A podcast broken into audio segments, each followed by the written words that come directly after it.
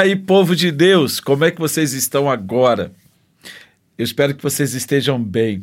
Eu estou rindo porque antes de gravar essa fala, eu gravei uma outra fala, só que eu errei.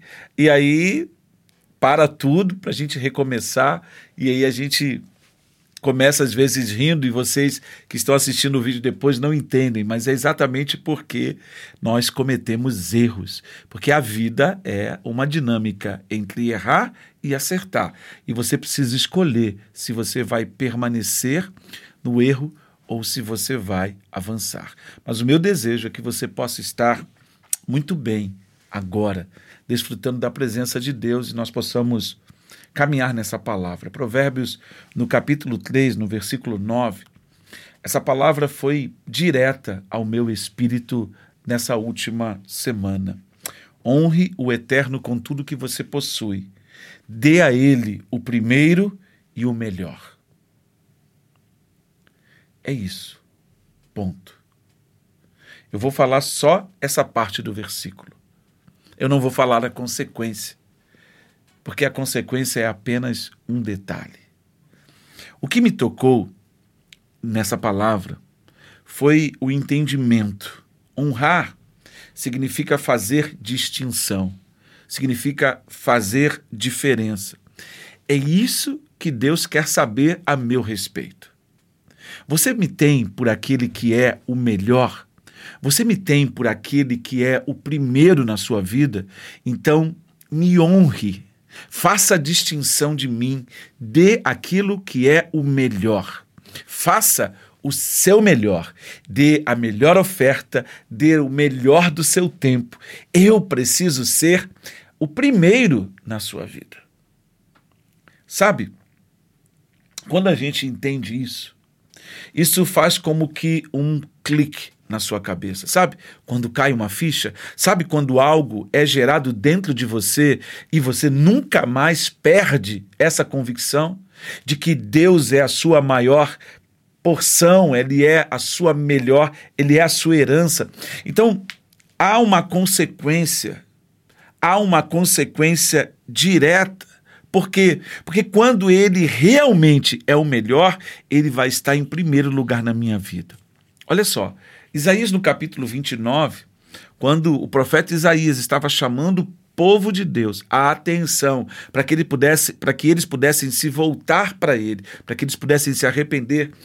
Isaías 29, versículo 13, ele disse assim: Visto que este povo se aproxima de mim e com a sua boca e com os seus lábios me honra, mas o seu coração está longe de mim e o seu temor para comigo consiste só em mandamentos ensinados por homens.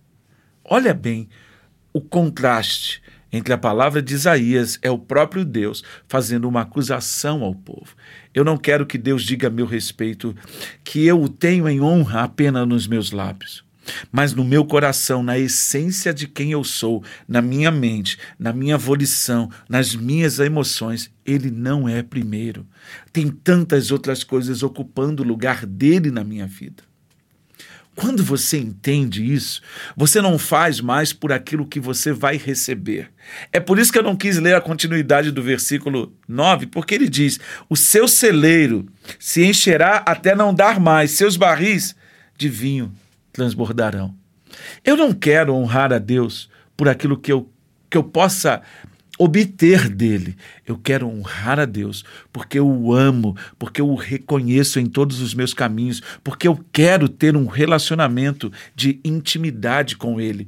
Eu quero estar nele, eu quero compreender o que ele diz, eu quero entender como é que ele olha a perspectiva desse microfone, a perspectiva, olha aqui, ó, nós estamos aqui 360 graus, então entender a perspectiva dele do alto, de como ele me vê, de como ele me percebe, de como ele está me direcionando, de como eu estou respondendo ao seu mover. Quando eu o reconheço e digo que ele é o primeiro, eu estou dizendo, dando uma resposta segundo Jesus ensinou lá em Mateus, no capítulo 6, quando ele falando aos seus discípulos, ensinando-os no sermão da montanha. Ele disse para ele, para eles, vocês não podem servir a dois senhores. Porque ele disse: aonde estiver o seu tesouro, aí também estará o seu coração. Você entende? Porque nós devemos honrar a Deus. Por que, que nós temos que dar a Deus o primeiro e o melhor?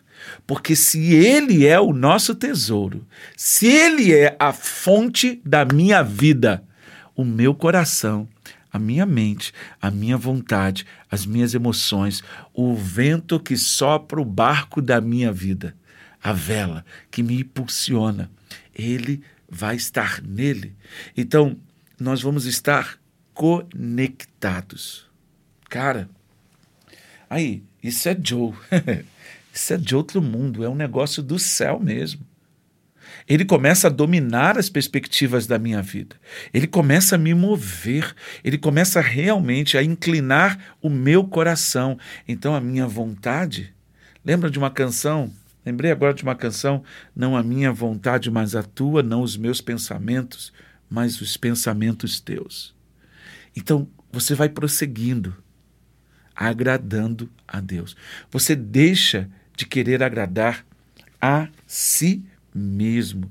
E é muito interessante, porque a palavra nos dá um norte. A quem imposto, imposto, a quem tributo, tributo, e a quem honra, honra. Honre ao Eterno.